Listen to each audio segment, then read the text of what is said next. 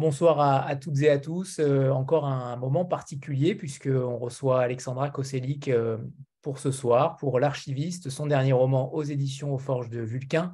Euh, et vous voyez également David Meulmans qui est là, mais dans le train, silencieux pour une fois, et ça doit être terrible pour lui de l'être. on le connaît. Et, donc, on, va être avec Alexandra ce soir euh, pour commencer, Alexandra, c'est la troisième fois qu'on te reçoit dans Vlil euh, pour A crier dans les ruines euh, une première fois, la dixième muse pour une seconde, et entre-temps, tu as eu également Le Sanctuaire des Monats, un roman jeunesse, on peut l'appeler ainsi.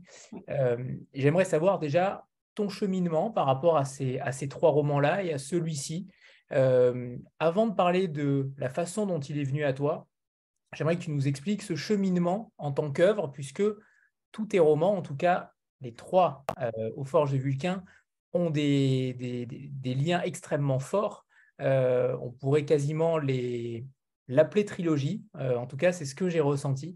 J'aimerais que tu nous parles de ce cheminement à travers ton œuvre. Comment tu construis l'œuvre qui te caractérise depuis déjà 2019 Je crois que La créé dans la ruine est déjà depuis 2019. Oui, tout à fait. Alors, euh, je n'ai pas conscience de ce cheminement, c'est-à-dire que pour moi, les, euh, livres, euh, du moins les textes, deviennent une nécessité à un moment donné. Et, comme je suis la tête sur ce texte-là ou sur cette histoire-là, je n'ai pas conscience, lorsque j'écris, de ces différentes étapes et de cette trilogie que tu pourrais, enfin, comme tu la nommes, pour, notamment pour l'archiviste, qui n'était pas du tout un livre euh, que j'avais prévu euh, d'écrire. Et, euh, et, donc, en fait, j'ai vraiment, je, fonce sans avoir de, une, vision globale. Donc, effectivement, par la suite, quand, enfin, je vois très bien qu'à dans les ruines et l'archiviste et avec aussi la dixième muse se répondent, en fait, en quelque sorte, il y a des résonances entre les trois. Mais vraiment, et notamment quand j'ai écrit l'archiviste, je n'ai pas pensé à tout ça. Et c'est vrai qu'entre euh, Acré dans les ruines et l'archiviste, on a effectivement un sujet euh, qui est l'Ukraine. Pour l'archiviste et la dixième muse, on a cet aspect autour de l'art, en fait, euh, une réflexion sur ce qu'est un artiste et aussi une, une, une structure narrative qui est à peu près la même entre l'archiviste dixième muse. C'est-à-dire qu'il y a une narration principale un récit cadre avec d'autres voix justement qui, euh, qui s'entremêlent dans, dans, ce récit cadre. Mais je n'y ai pensé vraiment qu'à la toute fin. Quand, euh, quand, on a corrigé avec David et qu'on s'est dit, ben, en fait, effectivement, il y a, y a une, une, parenté avec la dixième muse là aussi. Donc, euh, cheminement, je, je pense qu'il n'est pas, n'est pas conscient, mais en tout cas, effectivement, il y a toujours des des thèmes, ou plutôt mes fantômes, qui, euh, qui, qui m'appellent en quelque sorte et qui, euh, qui donnent ces textes-là. Mm. Les fantômes dont on parlera euh, tout à l'heure, puisqu'il est question des, des ombres tout au long du roman. donc maintenant, j'aimerais que tu nous parles vraiment de cette naissance de, de l'archiviste, puisque j'imagine qu'il y a eu une urgence pour toi à écrire sur, le, sur ce sujet-là, avec l'actualité qu'on connaît tous. Mais par rapport à cette urgence-là, est-ce que tu peux nous rappeler le moment de l'écriture? Parce que c'est important aussi de comprendre à quel moment tu l'as écrit par rapport aux événements euh, qui se passent déjà depuis euh, quelques, quelques années. Oui, alors euh, effectivement, je, alors, en, février, donc le 24 février, j'étais en train d'écrire le tome 2 d'Emona, donc le roman Young Adult.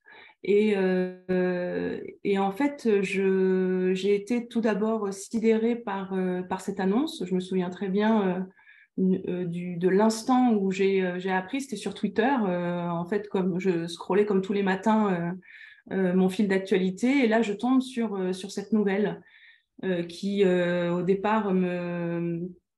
En fait, je n'y crois pas vraiment puisque c'est quelque chose, en fait, cette tension-là existe depuis euh, tellement d'années euh, que euh, on s'était dit que ça n'allait jamais, en fait, basculer, basculer vers, vers cette guerre totale, en quelque sorte. Et, et donc, après ce temps de sidération, je n'ai pas réussi à me remettre à l'écriture du tome 2 d'Emona, tout simplement parce que je, il y avait en fait, il y avait une certaine futilité dans cette écriture. et il y avait cette urgence de, en, quelque sorte, d'aller combattre auprès, auprès des miens. Et, je, me souviens très bien que ma première réaction a été de dire bah, d'accord, je, je, vais y aller, puis je vais prendre les armes moi aussi. Euh, bien sûr, c'était quelque chose qui était complètement déraisonnable.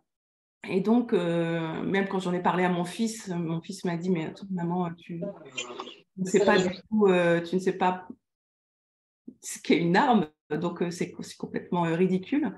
Et, et, par la suite, j'ai aussi, je me suis aussi demandé s'il n'y avait pas des congés sans solde dans l'éducation nationale pour, pour aller aider à la frontière, à la frontière polonaise.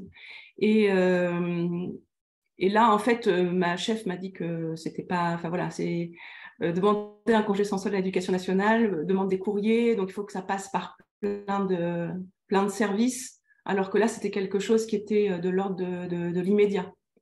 Donc, donc finalement, j'étais un petit peu frustrée en quelque sorte. Je me sentais vraiment complètement impuissante. Donc j'étais le nez collé à l'actualité. Et, là, en fait, de, ce que j'appelle mes voix ukrainiennes, des voix ukrainiennes sont arrivées. C'est-à-dire un petit peu comme, euh, euh, je vois ça un, petit peu comme des, protecteurs en quelque sorte. C'est-à-dire que euh, en même temps que l'actualité et en même temps que cette résistance qui commençait effectivement à monter, et aussi à cet étonnement qui, en fait, les journalistes étaient, étaient, étonnés de voir cette résistance ukrainienne. Alors que moi, de mon côté, j'avais été élevée avec cette résistance-là. C'est-à-dire que quand j'étais petite, on m'a dit, mes, proches me disaient, là pour l'instant, les frontières euh, sont, délimitées, sont stables, mais à un moment donné, on sait que de nouveau, il y aura un envahisseur, puisque tout au long de l'histoire euh, de ce pays, il y a eu effectivement euh, ces invasions. Et, et j'ai moi-même, quand j'étais adolescente, j'ai fait un camp ukrainien en France euh, qui nous permettait justement, en fait, à l'origine, ce camp ukrainien a été, euh, créé pour aller défendre euh, l'Ukraine au cas où. Donc, vous voyez, c'est quelque chose qui est très, ancré dans, la culture ukrainienne. Et donc, face à cet étonnement des journalistes, moi, j'étais pas du tout étonnée, justement parce qu'il y avait cette, culture qui était là et qui faisait que, de toute façon, il fallait se battre. Euh, et, j'ai voulu montrer pourquoi, en fait, tout simplement pourquoi les Ukrainiens réagissaient de cette façon-là. Donc de repartir sur euh, ce qui, moi, fonde euh, la culture ukrainienne avec, avec ces, différentes, ces différentes voix. Et, et tout autour, par la suite, j'ai créé un, récit cadre pour qu'il y ait un, roman et que ce ne soit pas seulement des voix.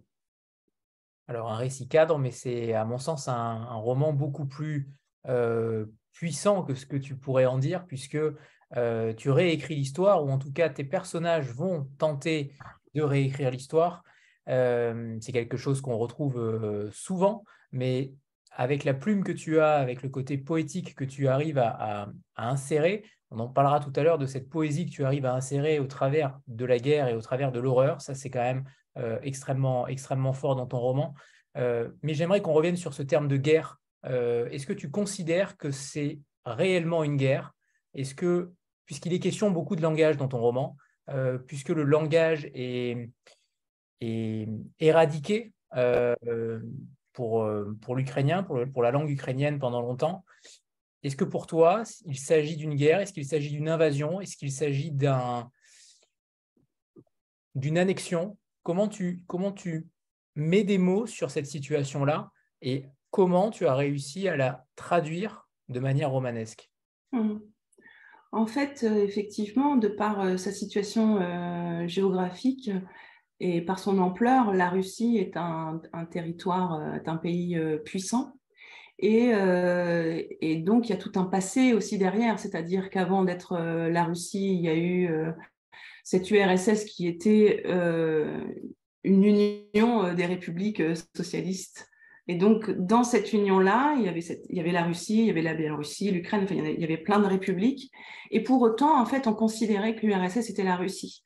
C'est-à-dire qu'il y avait une forme de, de disparition euh, de ces autres, de ces autres peuples, en quelque sorte. Et d'ailleurs, Anna Ledbedev, dans son essai Jamais frère, le dit très bien, c'est-à-dire qu'elle était auparavant en, Russie, a fait ses études en Russie, et pour elle, elle n'a compris qu'il y, avait y avait vraiment des disparités au sein de cette URSS à partir du moment où elle est sortie de la Russie et qu'elle est arrivée en Ukraine, et qu'elle a compris qu'il y avait des peuples complètement complètement différents, avec des cultures euh, différentes. Et donc, euh, pour moi, il y a vraiment deux, euh, deux, enfin, pas pour moi, mais pour aussi tout le monde, il y a deux, deux, pays avec des frontières bien définies. Donc oui, c'est pas, c'est une véritable guerre, oui, qui est en train de, c'est une, c'est une guerre et c'est une guerre qui, qui, en quelque sorte, veut complètement supprimer ce que sont les, ce que sont les Ukrainiens la, nation ukrainienne en quelque sorte, puisque le, enfin, Poutine le dit très bien, hein, que euh, qu'en gros les, les, Ukrainiens euh, n'existent pas en quelque sorte, puisque, enfin voilà, donc euh, c'est pour eux c'est vraiment une, une destruction de, de ce peuple-là. Comment tu as réussi justement avec cette, parce que tu as démarré le récit donc en pleine, en pleine, en pleine guerre, euh, comment émotionnellement tu t'en es sorti pour écrire sur un sujet aussi, euh, aussi difficile tout en suivant les actualités à côté? On sait qu'il faut souvent dans ce genre de sujet euh, un temps de maturation. là, tu étais en immersion totale. comment tu l'as géré émotionnellement dans ton écriture? Je pense que justement, l'écriture m'a permis cette, cette, mise à distance, puisque avant, avant cette écriture, avant d'écrire euh, l'archiviste, j'étais le nez collé euh, à l'actualité sans, euh, enfin avec une émotion qui était, qui tirait presque vers la folie puisque je me sentais complètement impuissante. Et quand j'ai commencé à écrire, en fait, grâce à, grâce à la langue, grâce aux mots qui, qui sont un intermédiaire, en fait, à ce moment-là, j'ai pu me, à la fois être complètement dedans parce que euh, je suivais tout le temps l'actualité et je faisais des recherches aussi autour de ces artistes, et en même temps d'avoir cette mise à distance grâce, euh, à, la, grâce à la langue. Et euh, donc, après, émotionnellement, enfin, ça a été vraiment une période qui, est assez, qui était assez compliquée.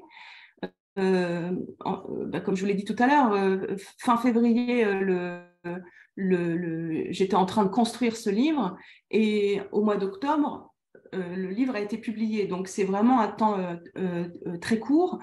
Et, mais malgré tout, en fait, j'avais, j'étais tiraillée parce qu'il fallait vraiment, et je l'avais dit à David, il faut que ce livre soit digne. Et c'était vraiment ma plus grande peur de ne pas être digne de, plein de personnes. Enfin, d'abord mes parents, mais aussi de ce peuple qui était, qui résistait et qui, qui était sous les bombes en quelque sorte. Et donc le, j'ai eu cette émotion, enfin c'était une émotion très euh, euh, à la fois en fait pleine de fatigue et en même temps je ne pouvais pas lâcher. C'est-à-dire qu'il fallait à tout prix, à tout moment, à chaque fois que j'avais un petit peu de temps devant moi, mais un petit peu de temps, c'est vraiment, euh, par exemple, mes trajets en RER ou, je ne sais pas moi, la, pause entre deux cours, j'avais tout le temps avec moi un carnet et, et j'écrivais tout le temps. Donc en fait, enfin, l'émotion, je ne peux, pas vous dire que j'ai vraiment, euh, euh, euh, comment dire, j'ai pas géré cette émotion en quelque sorte. J'étais en plein dedans avec une fatigue qui était là et en même temps, je ne pouvais pas arrêter d'écrire. C'est impressionnant parce qu'on a, on a l'impression quand on te lit que les personnages et potentiellement l'autrice aussi se consument avec les mots j'ai eu l'impression que c'était pas forcément de la souffrance, mais c'était euh, c'était peut-être au-delà de la souffrance. On avait l'impression que oui, il y avait une urgence, mais que on te voyait, alors peut-être parce qu'on te connaît peut-être un peu plus, je ne sais pas, mais on te, bah, moi je t'ai senti, je t'ai senti à travers ce roman euh, euh, souffrir avec nous. J'ai eu l'impression que tu souffrais avec le peuple ukrainien, mais aussi avec ton lecteur. Je ne sais pas si, si je suis à côté de la plaque ou pas, mais j'ai eu l'impression que tu as été consumé par ce roman aussi. Ah oui, oui, oui. Non, non, mais effectivement, c'était euh, d'ailleurs, euh, euh, à un moment donné, donc au mois de, au mois de juillet, on, était en plein dans les corrections avec, avec David, donc avec mon éditeur. Et, je me souviens que c'était une période, donc pour moi, ce sont mes vacances. Et malgré tout, je me levais très tôt, je me couchais à 2 heures du matin et j'avais tout le temps alors que le livre, le, premier jet était terminé, j'avais déjà retravaillé avec David, et malgré tout, il fallait que je revienne sur des chapitres écrits et pour pouvoir atteindre vraiment l'image, l'image exacte, en fait, en quelque sorte. Et, c'est David qui, à un moment donné, m'a dit, mais arrête, Alexandra, enfin, c'est, arrête de, de, travailler de la sorte. Parce qu'en fait, là, on a eu une, une, façon de travailler qui était différente des autres. C'est-à-dire qu'à chaque fois, le, texte était sur le, sur le Drive, sur Google Drive. Et donc, euh, David voyait les corrections en temps réel. Et donc, à côté, il, euh, mettait des commentaires et il travaillait lui aussi de, son côté.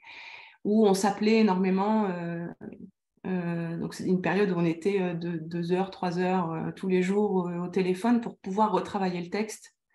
Et puis, à un moment donné, il a bien fallu effectivement arrêter. Euh, mais là aussi, ça a été assez compliqué pour moi euh, de d'arrêter. Et alors, je sais peut-être, enfin là, il peut pas parler, mais peut-être qu'il faudrait qu'on en parle. Mais à un moment donné, je devais partir en vacances. Et, euh, et je lui dit, bah, c'est pas grave, je pars en vacances, mais je pars avec mon ordinateur, je vais continuer. Et, dit, non, Alexandra, tu, là, tu, tu, te prends, tu te prends tes vacances, tu oublies le texte, et puis de toute façon, on aura le temps à ton retour. Euh, et, quand je suis revenue dix jours après, donc euh, je dis bah alors ça y est, on reprend. Il me dit oui, mais là, euh, en fait, non, enfin c'est maintenant ça y est, c'est terminé. En fait, on va vraiment faire des petites choses par-ci par-là, mais on va plus pouvoir continuer. Et, je pense que ça a été assez. alors au début, j'en ai voulu, mais après j'ai compris en fait, c'était assez salutaire dans le sens où, comme j'avais eu cette dizaine de jours sans travail, j'avais pu déjà me détacher du texte. Alors que s'il m'avait dit du jour au lendemain, c'est bon, là, on arrête, le deuil aurait été un peu plus compliqué. Voilà. Euh, mais oui, c'est vrai que c'est un texte qui m'a euh, qui, qui m'a habité et qui m'habite encore maintenant. C'est-à-dire que là, j'ai repris l'écriture du Sanctuaire des Monas, donc le tome 2, et euh, vers la fin du livre, il y a un passage dans une bibliothèque, et normalement, dans mon synopsis, en fait, ce passage fait un, chapitre. Et j'ai tellement aimé me retrouver de nouveau dans une bibliothèque qu'au lieu de faire, euh, on va dire, 5-6 pages, à la fin, il faisait une vingtaine de pages. Voilà. Parce que je retrouvais, euh, il n'y a, pas qu'un dedans, hein, mais je retrouvais euh, une archiviste qui parlait des livres. Je pouvais remettre de nouveau des choses autour des livres. Donc, c'est un, un roman qui, je pense, va. Enfin, Plutôt que de dire qu'il y a qu'à la fin d'un roman, on, termine quelque chose et puis on passe à une autre histoire. En fait, moi, j'aime mieux me dire que effectivement, on développe, euh, on développe des thèmes et puis après, on s'aperçoit qu'il y a certains thèmes qui n'ont pas été bien, euh, enfin, qu'on n'a pas encore assez euh, développé. Enfin voilà, il nous reste encore des choses à dire. Et finalement, ça va se retrouver dans le celui d'après et puis dans celui d'après. Enfin voilà, c'est c'est plutôt euh, une, une, chaîne. Donc, euh, d'où cet aspect peut-être trilogie euh, que tu as évoqué tout à l'heure. Mm. Le fil rouge ouais. Ah, je n'ai pas entendu. Une sorte de fil rouge Oui, c'est ça. Oui. Il y a différents fils rouges, en fait. je pense que le, dans Acri dans les ruines, il y avait cette nature qui renaissait de ses cendres, euh, qui reprenait ses droits. Dans la dixième muse, la nature est extrêmement présente. Là, euh, il y a le côté artistique euh, qu'on avait dans la dixième muse qui est là aussi avec l'Ukraine. En fait, voilà, c'est des, des, ce sont mes, mes fantômes, quoi, mes voix en quelque sorte. Mm. Et pour te rassurer, tu as rendu ce roman extrêmement digne. Merci. Merci. Karine, Karine c'est à toi. Karine qui n'a pas du tout aimé ton roman.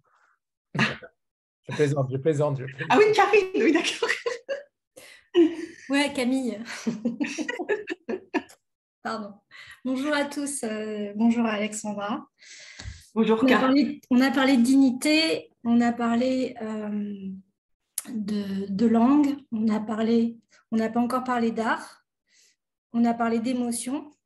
Moi, il y a une récurrence que j'ai à chaque lecture de tes romans, c'est ce petit moment dans la mécanique de l'histoire où l'émotion, en fait, devient plus forte que le texte, plus fort que l'écrit, plus fort que les thèmes qui sont portés. Et j'ai un moment comme ça, un espèce de petit moment un, qui, me bascule en fait dans quelque chose de beaucoup plus fort, beaucoup plus grand, où, euh, où je suis vraiment dans, dans un moment d'émotion, euh, où euh, les thèmes en fait deviennent presque charnels dans leur, dans leur compréhension.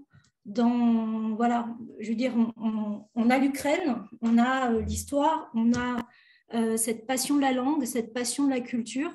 Et à un moment, il y a quelque chose qui va au-dessus de là, qui sort carrément du livre.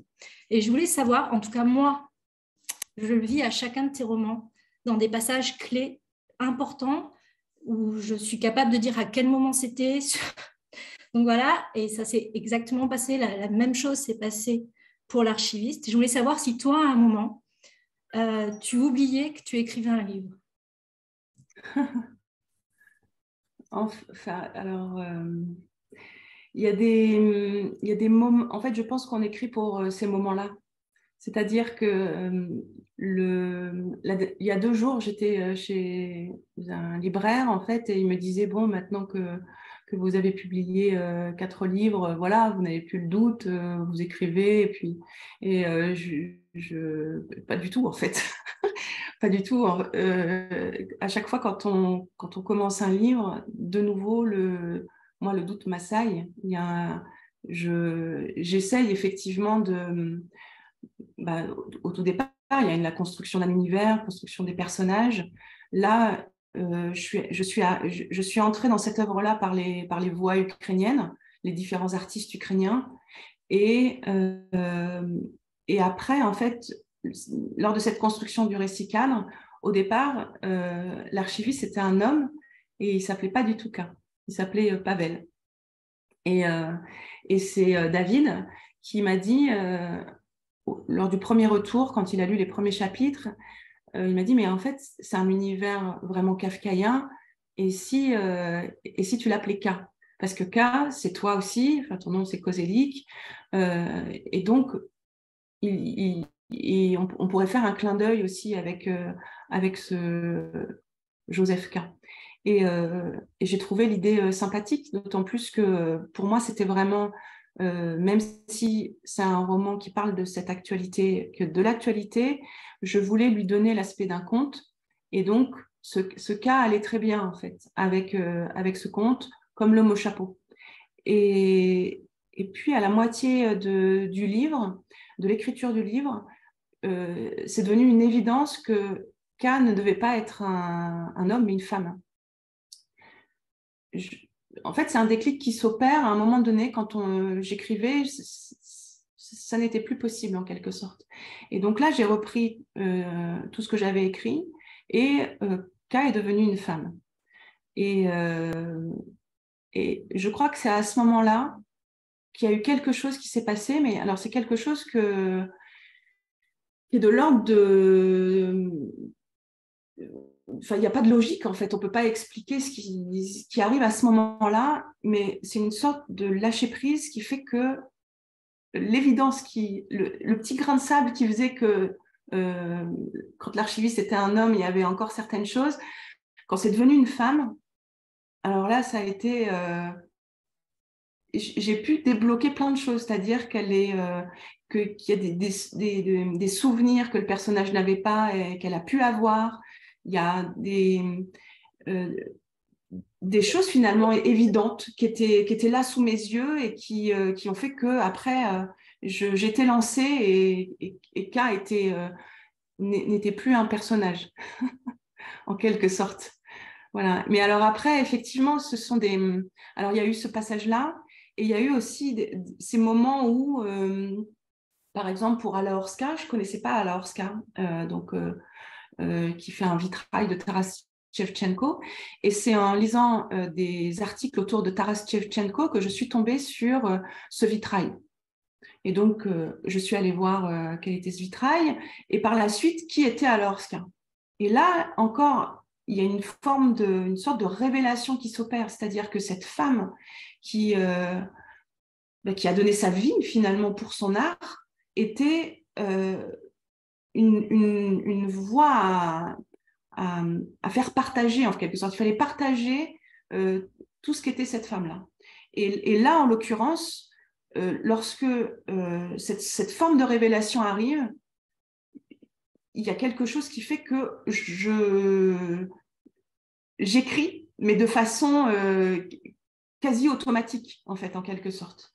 Donc, je vais euh, euh, soit euh, je prends mon carnet si je suis dans le RER e et puis je, je, gratte des pages, vraiment, mais et alors là, je, je ne sais plus ce qu'il y a autour. Hein. Et comme je suis, je vais jusqu'au terminus, c'est pas très grave, mais vraiment, je, je m'abstrais de, toute la réalité, j'écris. Et pareil pour le, pareil si je tape sur le clavier, en fait, il y a, y a un lâcher prise qui s'opère. Alors par la suite, effectivement, il faut reprendre, mais euh, je, crois qu'on écrit pour ces moments-là qui sont où, il n'y a plus de doute, où il n'y a plus euh, ce corps qui est là et qui, ou cette réalité qui est tout autour de nous et qui nous permet, euh, enfin, qui, peut nous assaillir, mais au contraire, on est dans une bulle et voilà. À ce moment-là, on est avec les personnages. Je, rebondis par rapport au fait que euh, qu'à la base c'était un homme. Euh, est-ce que ça a permis, est-ce que ça t'a permis de t'identifier davantage au personnage? Et deuxième question, notamment sur le rapport entre la sœur Mila et la mère. Euh, est-ce qu'à la base c'était donc un frère, une sœur, ou au contraire la famille s'est tissée à travers cette relation fusionnelle qu'ont les deux sœurs également? Oui. Ouais, je pense qu'effectivement, au départ, donc c'était un frère et une sœur donc c'était pas. Euh, en fait, au départ, je voulais pas que ce soit une femme euh, seulement parce qu'il y avait euh, l'homme au chapeau, donc qui était un homme, et je voulais pas qu'on dise bah oui c'est normal qu'il domine parce que c'est de nouveau homme et femme en quelque sorte. Donc je voulais plutôt deux personnages de même sexe. Et puis après par la suite, je me suis dit mais en fait, on s'en fiche de ça. c'est pas, là, là n'est pas le propos. Et, et en fait, quand j'ai réécrit, effectivement, alors je n'ai pas changé euh, son caractère, en fait, c'était vraiment euh, changer les, pronoms, en quelque sorte. Euh, mais à partir du moment où, effectivement, K est devenue une, femme, il y a eu, oui, je pense, une forme d'identification qui s'est créée. cette femme qui, qui résiste euh, malgré tout à sa façon, euh, de, façon, euh, enfin, dans l'ombre en quelque sorte. oui, les... maintenant que tu le dis, effectivement, il y a, y, a, pas mal de, similitudes en quelque sorte. Mais là aussi, en fait, c'est quelque chose que c'est une réflexion que je peux avoir après avoir terminé l'écriture. Mais dans l'écriture, il n'y a pas de. En fait, on est vraiment tellement collé au texte qu'on euh, ne voit pas tout ça. On se dit pas, ah oui, tiens, je vais pouvoir m'identifier comme c'est une femme. Non, c'est pas. Enfin, c'est un personnage. Donc, euh, on peut écrire effectivement, je peux me mettre dans la peau d'un homme, je peux me mettre dans la peau d'une femme. Euh, et là, effectivement, plus particulièrement avec K, cette femme qui est dans l'ombre et qui ne peut pas. qui ne va pas offrir finalement et qui résiste différemment, oui, l'identification s'est créée. Euh, et, d'autant plus après avec euh, cette, sœur jumelle en quelque sorte, c'était euh, il y avait des thématiques qui me qui, me parlaient, oui. Mm. Alors justement, ce personnage de K, qui est donc archiviste, euh, j'aimerais que tu. Donc, on, va le dire pour ceux qui n'ont pas encore lu le livre, hein, euh, voilà, qu'on mette les choses dans le contexte. Euh, elle s'occupe de sa mère en journée, elle, mm. elle récupère, enfin, elle récupère, non, elle protège les œuvres d'art la nuit. Et donc, cet homme au chapeau arrive et lui, lui demande de réécrire l'histoire. On en parlera un petit peu tout à l'heure aussi, de mm. réécrire l'histoire en échange des preuves euh, de la captivité de sa sœur. Euh, mais j'aimerais savoir, ce personnage de K qui est archiviste, donc qui travaille dans une bibliothèque, qui est dans une bibliothèque, c'est pas anodin comme personnage, c'est quand même un endroit extrêmement particulier, la bibliothèque, est-ce qu'il y a un rapport avec ton rapport au livre? Est-ce qu'il y a un rapport charnel au livre, puisque c'est aussi une belle déclaration d'amour aux œuvres culturelles, mais surtout également au livre, au, rapport, au, rapport, au rapport au papier J'aimerais que tu nous parles de ce personnage-là, de la façon dont tu l'as imaginé, mais surtout de la façon dont tu l'as décrit, euh, parce qu'il est quand même extrêmement attachant, ce personnage. Euh, on, a du mal à... En même temps, elle est extrêmement froide, euh, de prime abord, extrêmement distante, et en même temps, on n'arrive plus à la lâcher, et je ne comprends même pas comment tu as réussi à la lâcher, sauf sous la pression de David, évidemment. Mais, mais c'est vrai que euh, on a envie d'avoir des dizaines et des dizaines de tomes sur elle en réalité. Mm. Ah, merci. Euh, alors, alors, pourquoi une... Alors, moi, j'ai toujours eu. Euh, je pense que si j'avais été orientée, enfin, à, mon époque, il n'y avait pas de, trop de conseillères d'orientation. donc, comme j'ai fait des études de lettres classiques, obligatoirement, c'était soit la recherche, soit l'enseignement. Il n'y a pas beaucoup de choses euh, autour du latin et du grec ancien. Et, euh, mais alors, j'adore mon métier, mais à mes 16, 17 ans, je suis tombée sur des. Enfin, j'étais dans une. Bah, justement au camp ukrainien. Et il y avait un château qui était complètement délabré euh, dans ce camp ukrainien. Et avec un ami, on est tombé sur les archives du château. Euh, et, j'ai passé euh, mon, été, enfin mes après-midi à trier les archives du château. Et, euh, j'ai un rapport assez... Enfin, je ne sais pas pourquoi en fait, mais c'est une réelle passion pour moi. De, quand, je retombe sur les affaires de mes parents, je, je dépiote les lettres, je, je, regarde des photos. Enfin, c'est pour moi une... les archives, c'est une, quand on n'a pas euh, de souvenirs, finalement, ce sont des choses qui, qui, permettent d'en avoir en quelque sorte. Et, euh, et donc, euh, voilà, cet archiviste, il y a aussi, alors je pense, quand je, quand je, quand je regarde maintenant le, cheminement de, de, la création de ce livre, le, le lendemain de l'invasion, j'étais avec quatre classes de lycée pour parler d'accueillir dans les ruines. C'était à Compiègne et dans la bibliothèque patrimoniale de, Compiègne, qui est euh, magnifique. Euh, et là, je crois que ça a été un, premier déclencheur pour moi pour l'écriture de l'archiviste, parce que les, lycéens, euh, très rapidement, ne m'ont plus parlé d'accueil dans les ruines, mais m'ont parlé de l'actualité, en, me demandant ce qu'Ivan aurait fait ce 25 février. Et là, en fait, euh, je ne m'attendais pas du tout à cette question, puisque pour moi, euh, euh, alors déjà, c'est un livre qui, date de 2019, donc ce sont des personnages, non pas que j'ai oublié parce qu'ils me poursuivent tout le temps, mais qui ils sont dans un univers clos. Et là, les lycéens, finalement, ils me ressortaient en fait ce personnage en me disant, aujourd'hui, il ferait quoi? Donc, c'était plus du tout un être de papier, mais c'était un personnage qui pouvait suivre effectivement l'actualité. Et donc, euh, je lui ai dit que bien sûr, euh, Ivan aurait pris les armes. Euh, et ce lycéen m'a dit, bah, bah, maintenant, il faut l'écrire.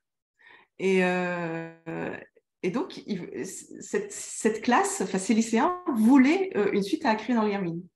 Et donc, je me suis toujours dit qu'il n'y aurait pas de suite à écrire dans les ruines. Mais malgré tout, quand je suis ressortie de cette rencontre, il y avait déjà en fait une sorte de petite graine justement plantée par, euh, par ce lycéen qui, euh, qui les jours d'après euh, allait grandir. Et l'après-midi, j'ai visité les archives. En fait, j'étais avec un archiviste.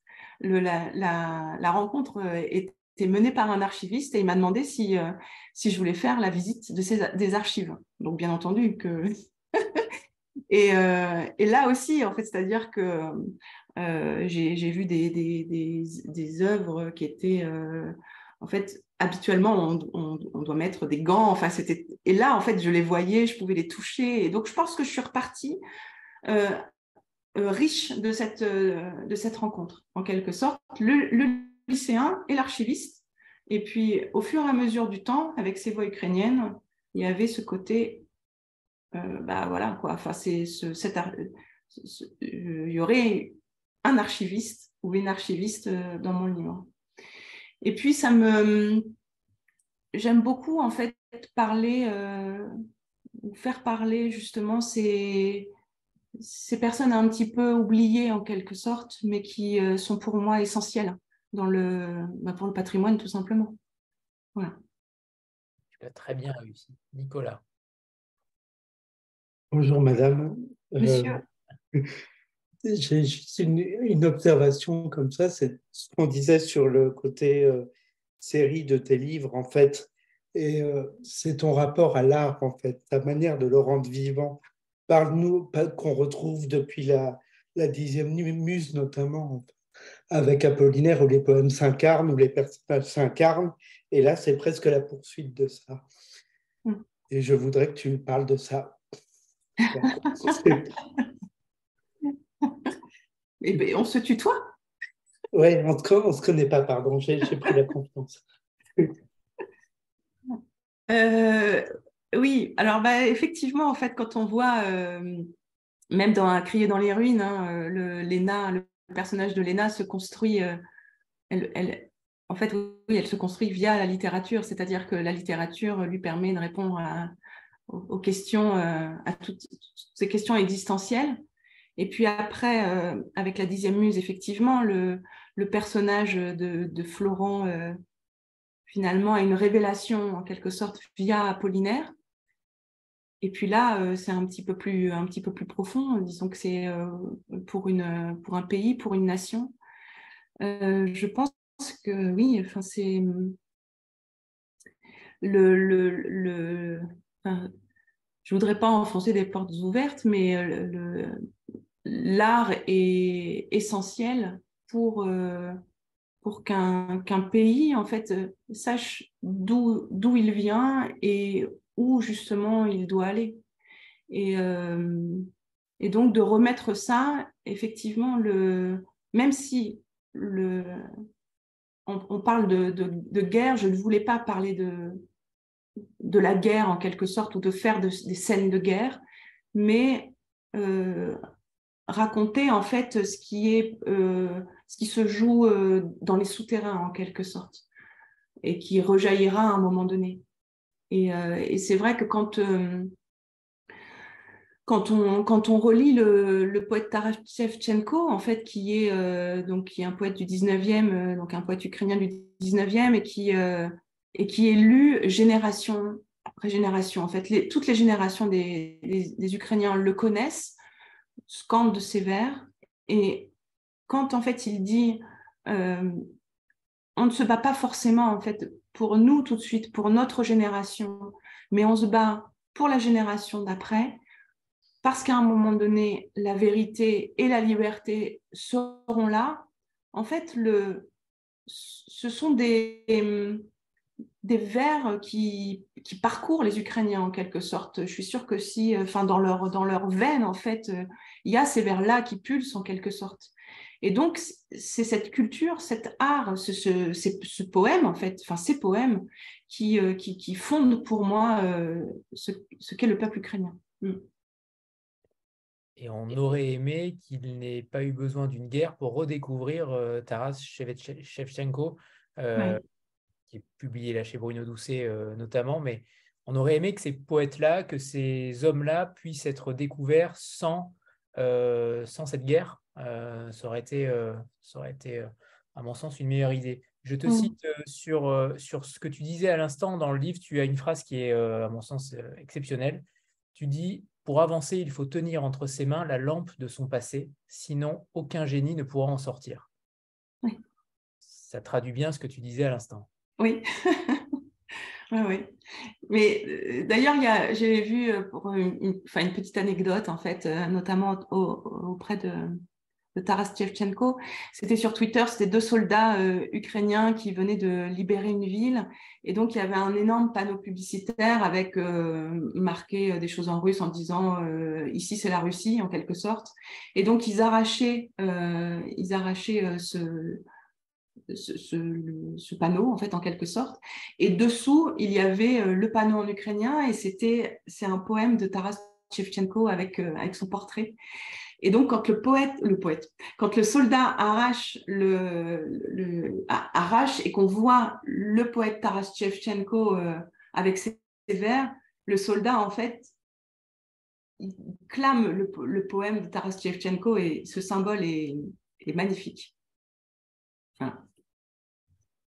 Annie Bonsoir à toutes et à tous. Bonsoir, ma chère Alexandra. Euh, quatre romans, quatre coups de cœur. C'est un vrai bonheur de te lire. Merci, euh, merci Anthony. Euh, alors, difficile de passer après toi et après ta brillante analyse du, du roman d'Alexandra. Moi, j'ai été fascinée par, euh, par ton combat pour, euh, pour préserver l'identité culturelle ukrainienne. Ça m'a vraiment pris les tripes. Fascinée par les personnages au féminin que des résistantes, y compris toi avec ta plume. Mm. fascinée par la, par la résonance des arts entre eux. Euh, fasciné par euh, la poésie de ta plume pour parler de la guerre, c'est ce qu'a dit Anthony tout à l'heure, c'est enfin, assez bluffant. Euh, je voudrais bien que tu nous parles de Mila et du coup d'une discipline artistique, puisqu'elle elle est photographe. Mm. Que représente la photographie pour toi en période de guerre, en période d'écriture d'histoire contemporaine et pour la postérité des, peuples Pourquoi l'avoir choisi journaliste mais aussi photographe? Oui, oui, oui. Alors, c'est vrai que j'ai un, lien particulier avec euh, la photographie, puisque longtemps, euh, j'ai animé un atelier d'écriture qui était euh, basé sur une photographie. Et, donc, j'aimais la pluralité, effectivement, des points de vue qui se dégageaient d'une même, même image. Mmh.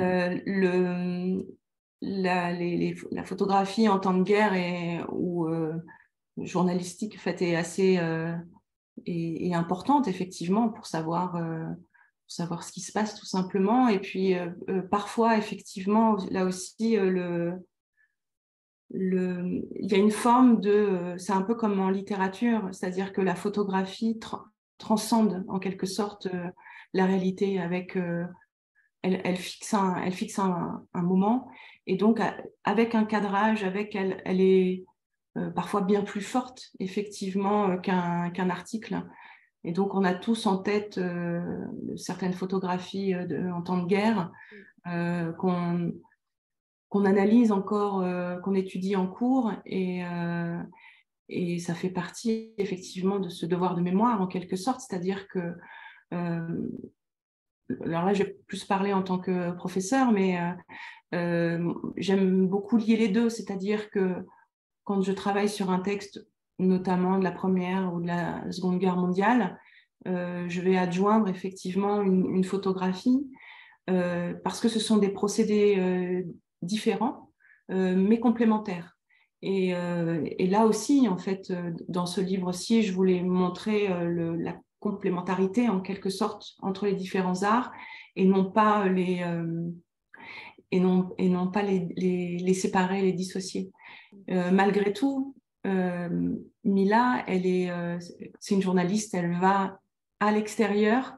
je voulais faire effectivement un personnage qui était très ancré vers le, vers le monde extérieur, alors que K, elle, elle est dans sa bibliothèque. C'est une archiviste, une femme de l'ombre.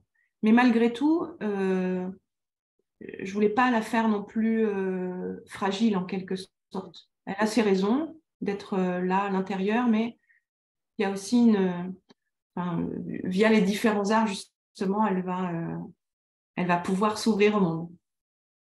Merci.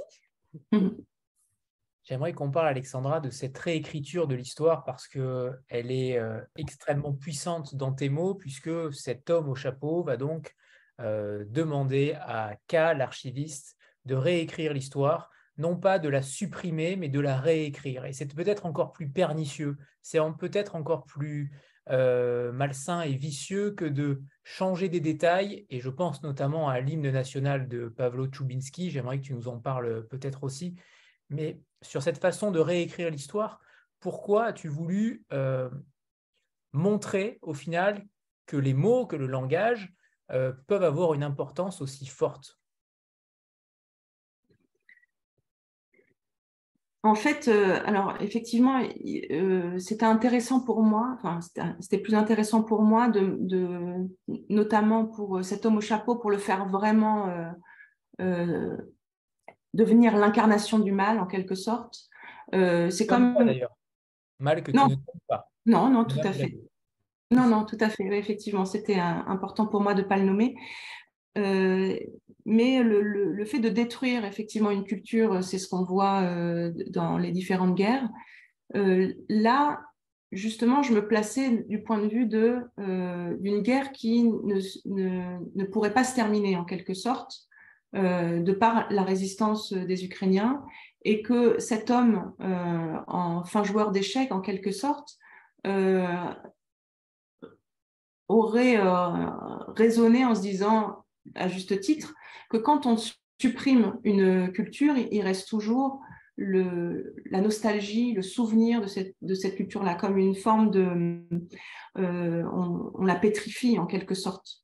Euh, alors que là, la modifier et puis euh, la remettre, mais de façon différente, avec les bonnes personnes aussi autour, c'est-à-dire les bons professeurs, etc., d'instiller le doute en quelque sorte c'est ce qui permet la faille, en quelque sorte. Et, là, c'était euh, plutôt euh, revenir sur ce qu'on peut voir, notamment autour des fake news.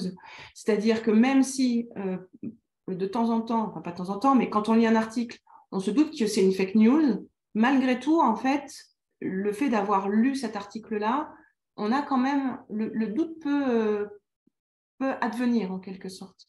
Et donc, j'ai j'ai effectivement travaillé, euh, travaillé euh, là-dessus. Et, et, pour l'hymne, donc qui ouvre, euh, enfin qui, qui ouvre l'archiviste, effectivement, c'était, j'ai repris le, l'hymne ukrainien et par quelques changements, mais vraiment dérisoires, ou, quelques ajouts, notamment autour de, des frères en quelque sorte, euh, à ce moment-là, ça allait très très bien avec le, discours que, peuvent avoir, euh, que peut avoir Poutine, par exemple, au niveau des frères. Nous sommes des frères, euh, donc là c'était la même chose. L'hymne de montrer que en, changeant seulement quelques mots, on avait un hymne complètement différent. Et ce qui est assez terrible finalement. C'est assez frappant et en tout cas tu le, tu le mets de manière euh, extrêmement précise dans le texte en barrant les mots et en les remplaçant, ce qui euh, tu nommes les choses là pour le coup. Euh, par rapport au mal que tu ne nommes pas, cette volonté-là était justement, j'imagine, d'universaliser la parole, puisque que qu'on parle de n'importe quel conflit, j'ai pensé évidemment à Daesh avec Palmyre, avec ses œuvres culturelles qui ont été détruites constamment. On pense à beaucoup de conflits où, où les œuvres culturelles sont souvent mises euh, mise en échec et détruite la plupart du temps. Mais tu voulais absolument qu'on ne, même si on se passe, même si ça se passe en Ukraine, tu voulais que tout le monde puisse se reconnaître aussi dans le dans l'envahissement d'un territoire, dans le déracinement aussi euh, d'une identité. Mm.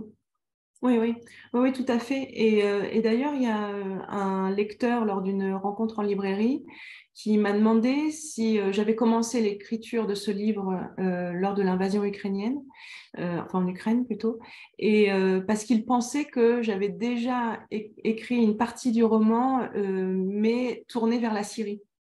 Et, et, après, effectivement, de changer les, les, voix ukrainiennes. Et, et, ça, ça a été... c'était un joli compliment pour moi, justement, parce que je voulais à la fois parler de ce qui se passait actuellement en Ukraine, mais ce genre de, de, destruction, d'annihilation, elle, se voit toujours en temps de guerre, comme tu l'as dit, euh, comme tu l'as dit avec, euh, enfin en Syrie avec Daesh. Et, voilà, c'est.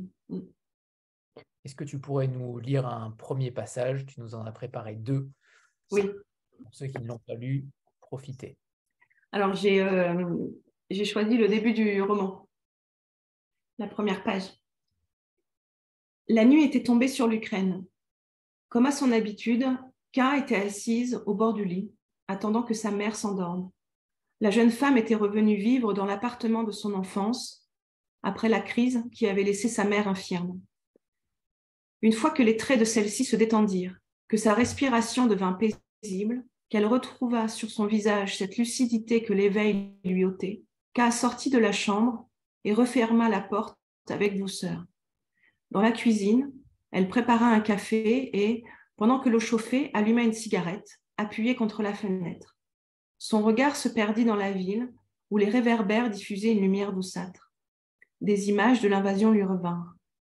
La sidération le jour même, la bascule d'un temps vers un autre, ouvert à d'effrayantes incertitudes, cette faculté déjà de percevoir qu'un point sans retour venait d'être franchi.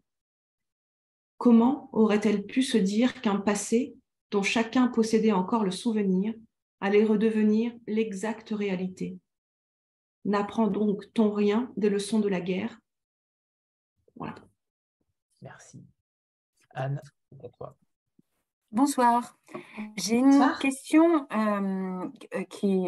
Je voulais savoir si vous savez si dans, cette, dans ce conflit qui s'enlise en Ukraine, il y a malgré tout encore des livres qui sortent, des livres qui sont écrits, des livres qui sortent.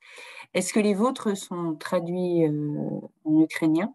Est-ce que les Ukrainiens sont des gros lecteurs? On parle d'une bibliothèque, mais est-ce que, voilà, on en est où aujourd'hui Est-ce que vous le savez de la situation du livre et de l'édition en Ukraine? Oui. Euh, alors non, les maisons d'édition sont à l'arrêt euh, en ce moment. Et, euh, et, justement, jeudi dernier, j'étais chez un libraire qui me disait que malheureusement, là, les, maisons d'édition sont tombées aux mains des, des Russes. Donc voilà, enfin, c'est euh, et que euh, vraisemblablement, euh, ce ne sera pas dans un an, dans deux ans, trois ans que les choses pourront s'améliorer, mais qu'il faudra des dizaines d'années pour reconstruire effectivement cette, cette partie-là, puisque avant qu'il y ait une, actualité littéraire, il faut aussi reconstruire le pays de façon plus pragmatique. Mm. Donc voilà, c'est ça va avec le reste en quelque sorte. Mm. Et c'est pour ça d'ailleurs que euh, Zelensky disait que, notamment à la foire euh, du livre de Francfort, qu'il faudrait parler à l'extérieur en fait de l'Ukraine, parler de, cette culture, parler de, des auteurs ukrainiens, voilà, tout simplement pour pour ne pas qu'il tombe dans l'oubli. Euh, et, que, et pour lui, c'était vraiment une. Euh, que de voir qu'il y a des personnes qui, à l'extérieur de l'Ukraine, qui, qui, soutenaient aussi les Ukrainiens, c'était aussi une forme pour eux de, de, de se donner du courage, en quelque sorte. Euh, c'est une question aussi de, choix. Euh, K est devant ce choix-là, ce choix cornélien entre protéger sa famille et défendre euh, le passé de sa patrie, le passé culturel. Alors je vais quand même te la poser la question, même si elle est quand même loin d'être évidente, mais qu'aurais-tu fait à sa place? Eh ben, je... Ben, je pense que j'aurais fait comme elle. C'est-à-dire qu'au départ, ne pas savoir et, euh, et, vouloir. Au final, elle ne réfléchit pas tant que ça sur, euh, sur le choix au final qu'elle accepte. Elle est, elle est une sorte de prise d'otage. Euh, on ne la voit pas réagir. Elle, elle, comment dire, elle, elle, manifeste un petit peu son mmh. mécontentement, mais mmh. sans forcément être résistante. Oui. Alors, effectivement, mais alors après, euh, moi, je me mets à sa place, c'est-à-dire que quand j'ai écrit euh, ce personnage de l'homme au chapeau, euh, moi-même, j'en ai fait des cauchemars. Enfin, c'était le, maximum que je pouvais faire, en fait, dans le côté malsain, en quelque sorte. Et, donc, elle est, je pense, sidérée par, par ce qu'il lui demande de faire. D'autant plus que la destruction, il aurait très bien pu euh, la faire, mais là, effectivement, il a besoin d'elle pour, euh, pour les modifications des œuvres. Et donc, euh, au départ, elle, elle le dit elle-même, je passe ma vie dans, je passe ma vie à être parmi mes livres, à aimer, à aimer les archives. Et là, au, contraire, on me demande de modifier euh, ce que j'aime le plus. Et d'ailleurs, c'est assez pernicieux parce que l'homme au chapeau lui dit, mais ce sera merveilleux, vous deviendrez euh, euh, l'autrice finalement de, ces nouvelles œuvres en quelque sorte. Donc, vous qui êtes tout le temps parmi les artistes, là, vous allez en devenir une. Et, il tire quand même sur des cordes qui sont des cordes humaines en quelque sorte. Et, donc au début,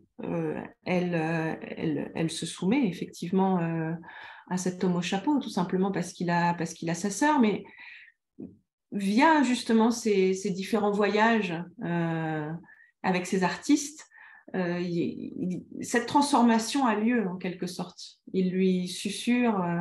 Alors là, j'ai vu euh, un, retour de, de, lectrice qui disait on ne sait pas si on est vraiment dans du fantastique, à savoir elle va véritablement, ou alors si c'est son esprit qui parce qu'il y a un, traumatisme qui a été créé, est-ce que c'est son esprit qui crée en quelque sorte des hallucinations? Et ça, c'est génial, puisqu'effectivement, on est toujours sur une, sur une brèche, sur une ambiguïté qui fait que on ne sait pas, euh, on ne sait pas si ces ombres sont réelles ou euh, si ce sont des hallucinations. On précise que euh, à partir du moment où, où l'homme au chapeau demande à corriger le passé, K va directement dans l'époque, en tout cas fait un songe, on va dire ça ainsi, euh, va dans l'époque euh, qui est concernée. Donc ça peut aller des Cosaques euh, à, ou à l'hymne de, de Pavlo Chubinski. En tout cas, elle se télétransporte, on va dire ça ainsi, dans cette époque-là. Pour, pour, bien qu'on contextualise de quoi parle Alexandra aussi, voilà, que ne vous inquiétez pas, on est tous lucides. Hein, on, est, on, est, tous très sobres, hein, ne, vous inquiétez pas. Euh, je rebondis par rapport à, ce que tu disais sur l'homme au chapeau, parce qu'en effet, tu lui fais dire des choses terribles. Euh, on est sur du négationnisme notamment. Euh, comment tu as géré cette partie-là humainement? J'ai un souvenir personnel où je devais défendre un individu que c'était un exercice que je totalement. Et je sais à quel point ça m'a coûté humainement. Alors j'imagine que de l'écrire, ça ne doit pas être simple euh, ne serait-ce que de mettre les mots sur ce qu'on voudrait lui dire, même si c'est romanesque, euh, il y a quand même cette partie de nous qui n'a pas envie de l'écrire. Oui, ah oui, non, c'est complètement ça. Euh, en fait, de donner la parole à ce personnage, c'était le faire exister et faire exister aussi ses arguments. Et, et, ça a été très compliqué pour moi de, de, de, me dire, OK, il va pouvoir parler, développer euh, sa pensée euh, au détriment justement euh, de cas. Et c'est un peu comme dans, dans bah, je pense à Antigone parce qu'il y a une, enfin quand j'ai écrit ce livre-là, j'ai pensé, j'ai pensé à Antigone et c'est quand Antigone est contre Créon et que je dis à mes élèves, vous voyez là, Créon, il a sa parole, c'est lui qui domine et euh, quand il y a un renversement et que c'est Antigone qui, au contraire, euh, envoie euh, son texte, je dis, bah voilà, là, vous voyez, elle, elle, elle, elle domine son oncle. Et, pour cette écriture, il fallait vraiment que je développe un maximum l'homme au chapeau et que K soit au départ étouffé, serré. Et, c'est terrible parce que j'ai qu'une envie, c'est de, la faire parler. Euh, et, pour autant, pour les besoins du texte, euh, je devais passer effectivement euh, par ce développement d'arguments qui, qui, en gros, étaient, étaient, les mêmes que ceux de Poutine. C'est pas, c'est ni plus ni moins, en fait, en quelque sorte. Hein. C'est ce qu'on entend de, de, ces théories. De...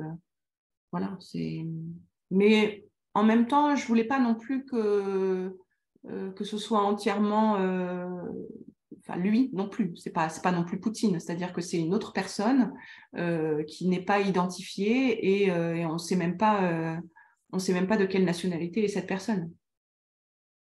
Mais oui, ça a été très compliqué pour moi de de, de, de, cette première partie notamment parce que après en fait quand je sentais que enfin pas quand je chantais mais quand j'écrivais que K prenait le dessus Là, c'était plus un jeu euh, pratiquement d'égalité, donc là, ça allait. Mais oui, le début était assez compliqué, ouais. Je, oui. Lisa. il faut, il faut allumer ton micro, Lisa, et c'est bon. Bonsoir Alexandra, bonsoir Anthony, bonsoir à tout le monde. Euh, bonsoir. Euh, déjà, premièrement, peut-être ma question va être un peu plus légère, mais elle n'est pas forcément plus légère. Je voulais juste demander à Alexandra si elle avait conscience qu'elle piétinait le cœur de ses lecteurs à chaque fois, parce que pour avoir été piétinée à la fin de la crier dans les ruines, et en tant que fan d'histoire, je dois avouer que j'aime beaucoup le mélange euh, qu'elle fait entre euh, l'histoire avec un grand H et ses histoires et la poésie.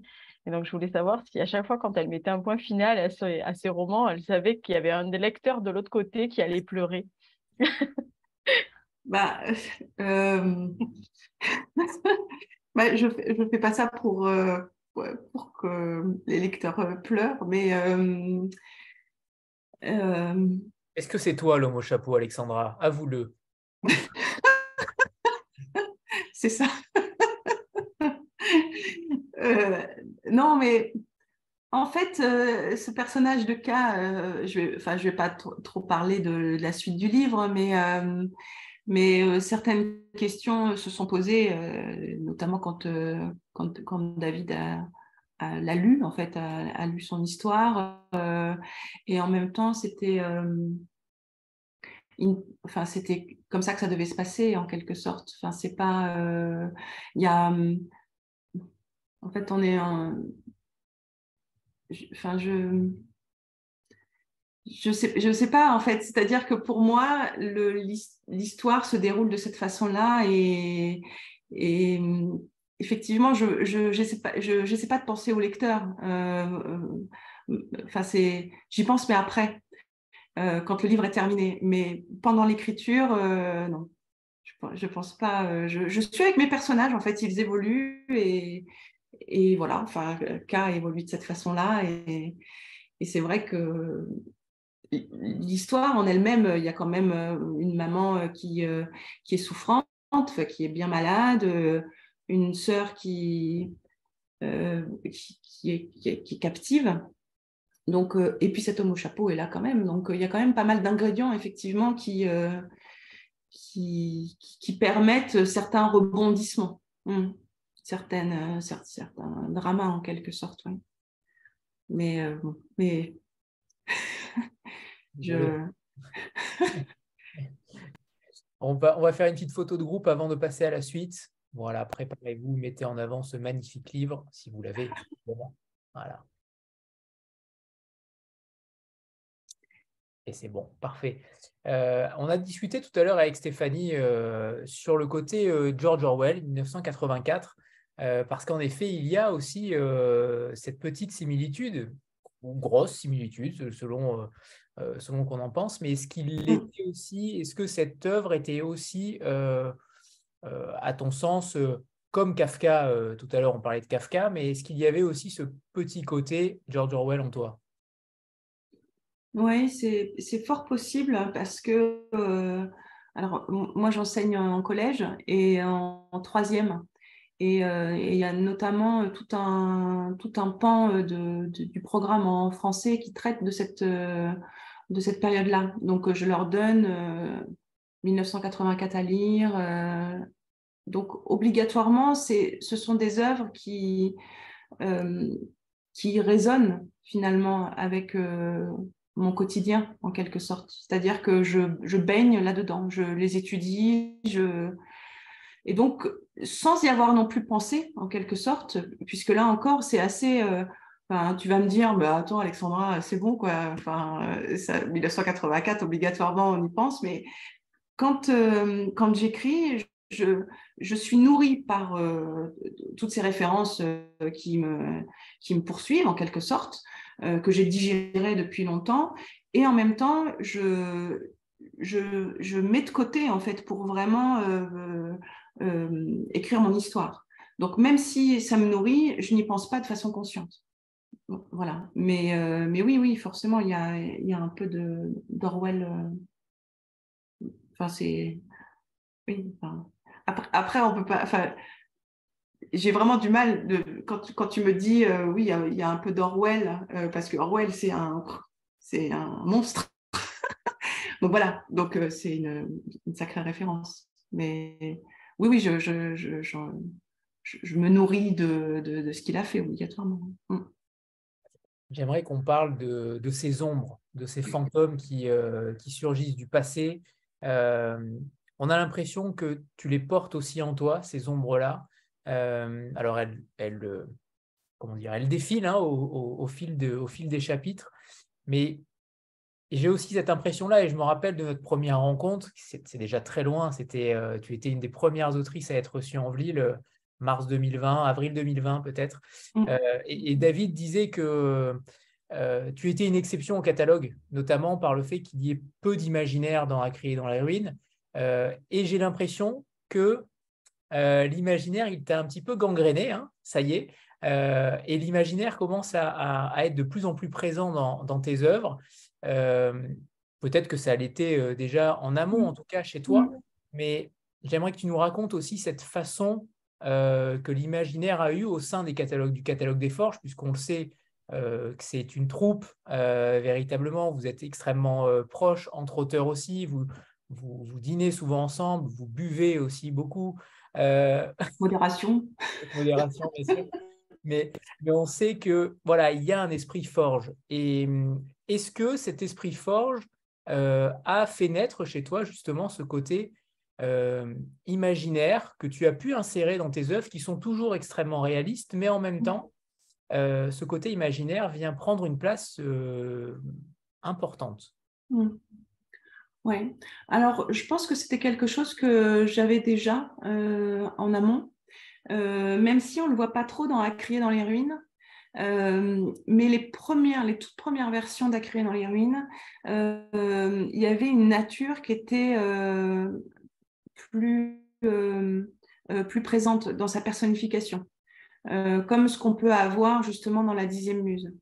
Et puis, quand j'ai commencé à envoyer ce, manuscrit dans différentes maisons d'édition, j'avais des retours comme quoi la nature de présenter de cette façon-là, un petit peu merveilleuse en quelque sorte, quasi mythologique, c'était pas quelque chose qui était vraiment dans le paysage culturel français. Et donc, euh, quand j'ai retravaillé euh, ce À dans les ruines, avec euh, justement ces retours-là, j'ai minimisé justement cette, cette nature, même si là encore, dans À crier dans les ruines, elle est déjà, elle est déjà personnifiée, hein, c'est déjà un personnage pour moi à part entière, mais avec un côté un peu plus étouffé en quelque sorte. Et puis après, effectivement, il y a eu la rencontre avec, avec David. Et, et, là, en fait, on a travaillé sur euh, des versions qui étaient déjà un peu euh, édulcorées par rapport, euh, par rapport au, premier G, en quelque sorte. Et donc, cette nature, il y avait un juste dosage à avoir. Mais pour moi, il y a déjà un petit peu ce, enfin, ce, cet imaginaire qui est là. Même si, en fait, ça dépend vraiment le côté. Alors, le côté imaginaire pour moi, euh, soit on peut dire qu'effectivement c'est de la fantaisie ou fantastique ou voilà, enfin l'imaginaire au sens large, ou alors on peut. Euh, et David avait, euh, il m'avait dit quelque chose qui était très juste. encore une fois, il m'avait dit que comme j'étais prof de lettres classiques, la mythologie faisait partie de mon, de mon quotidien en quelque sorte. Enfin, C'était quelque chose que je, que je charriais énormément. Et donc, dans la mythologie, le merveilleux est toujours là comme, une, comme quelque chose de normal, en quelque sorte. Le merveilleux existe, il existe, et puis voilà, on ne fait pas. Enfin, c'est pas du c'est pas du fantastique justement ou euh, enfin voilà et, euh, et là je pense que euh, avec la dixième muse puis celui-ci le fait d'être avec David avec un éditeur qui a une partie imaginaire bien développé, bien installé, euh, je me dis que je suis euh, entre de bonnes mains en quelque sorte. C'est-à-dire que on va pas me dire, euh, Alexandra, le, le, ton réalisme magique, t'es pas t'es pas un auteur, enfin une autrice sud-américaine, donc c'était française, et donc il faut que tu écrives des romans français. Alors que là, au contraire, David, il me prend tel que je suis, avec cet imaginaire qui, est, euh, qui peut tendre vers euh, la mythologie, ou là plutôt un côté fantastique. sans, sans étouffer ce côté-là.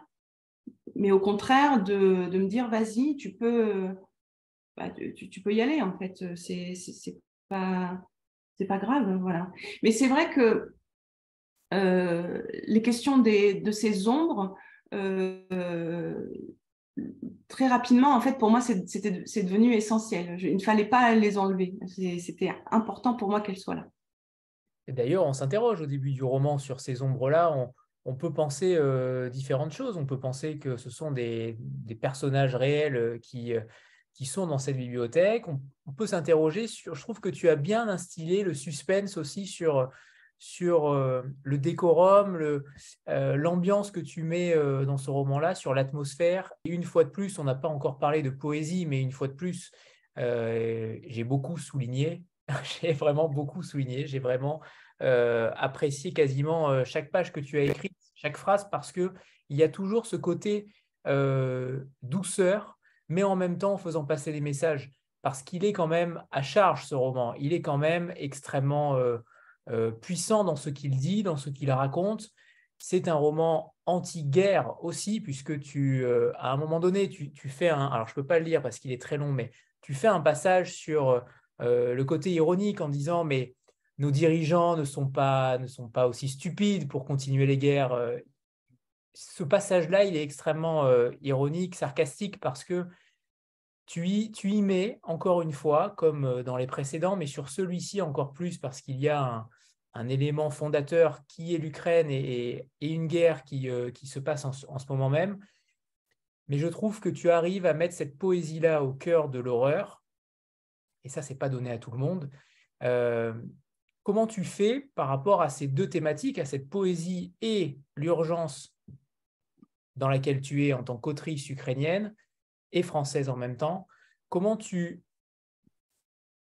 comment tu façonnes les choses, comment tu façonnes la, manière de t'exprimer avec quelque chose d'extrêmement poétique, quelque chose d'extrêmement lumineux aussi, alors que tu parles des corps euh, décharnés à côté.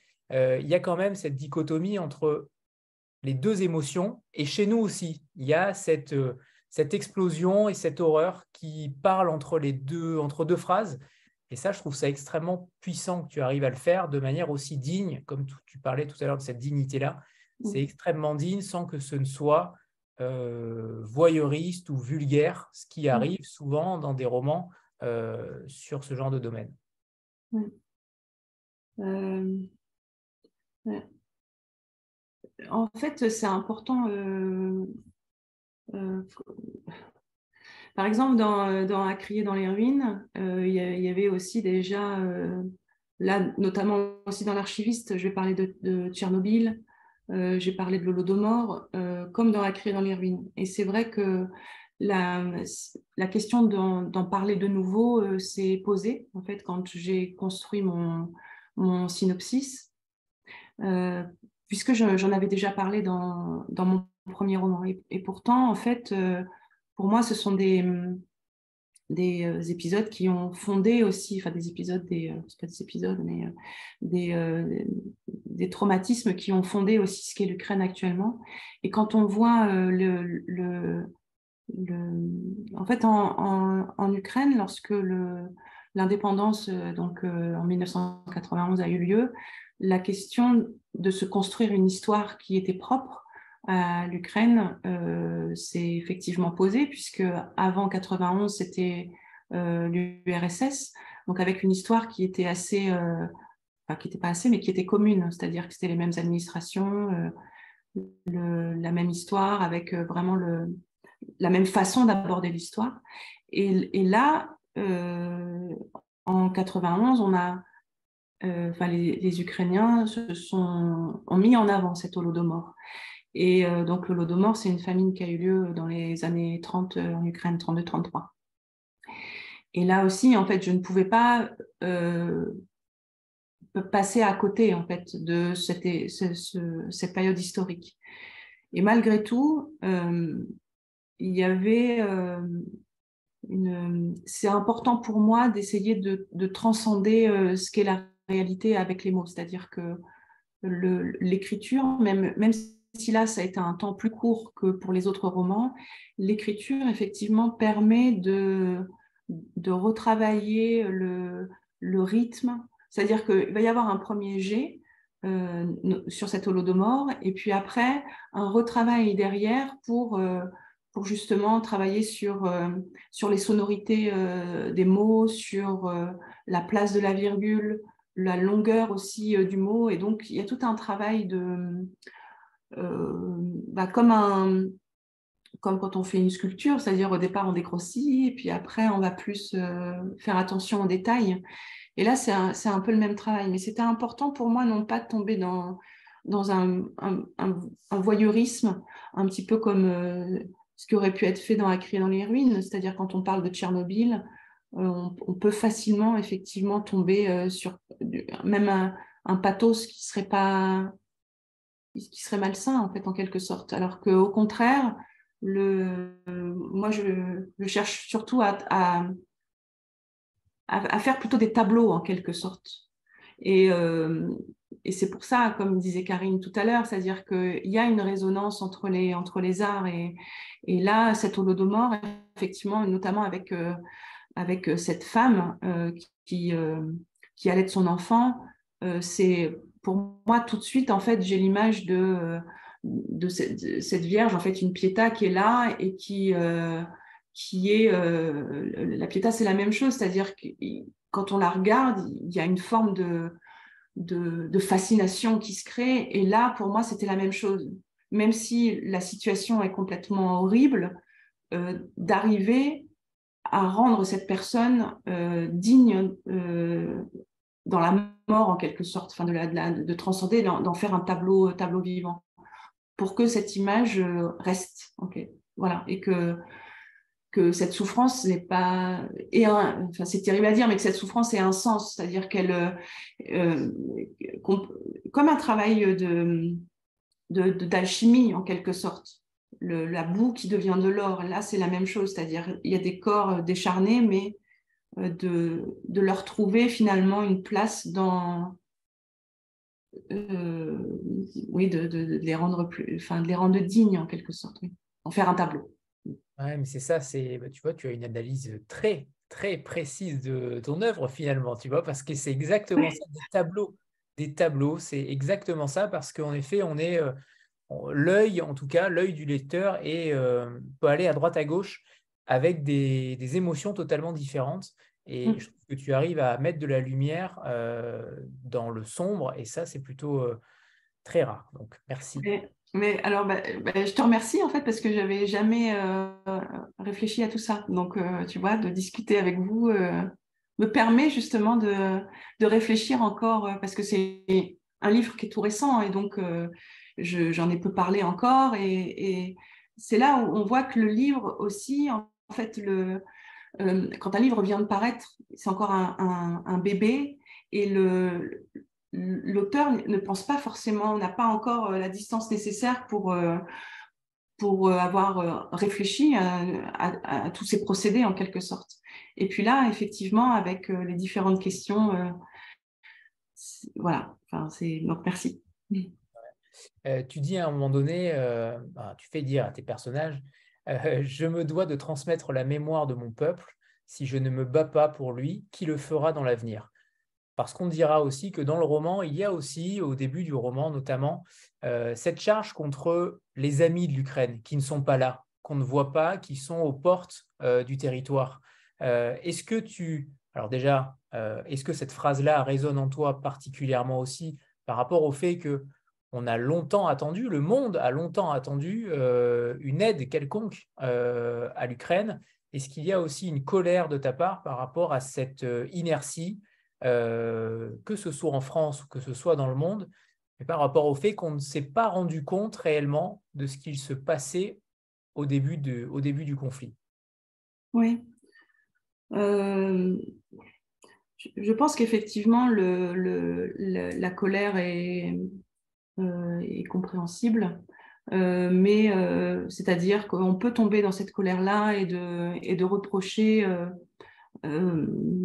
à, certains pays de pas forcément avoir saisi ce qui se passait, mais ce, serait un peu tomber dans une certaine facilité et puis cette, colère ne, pourrait rien résoudre en quelque sorte.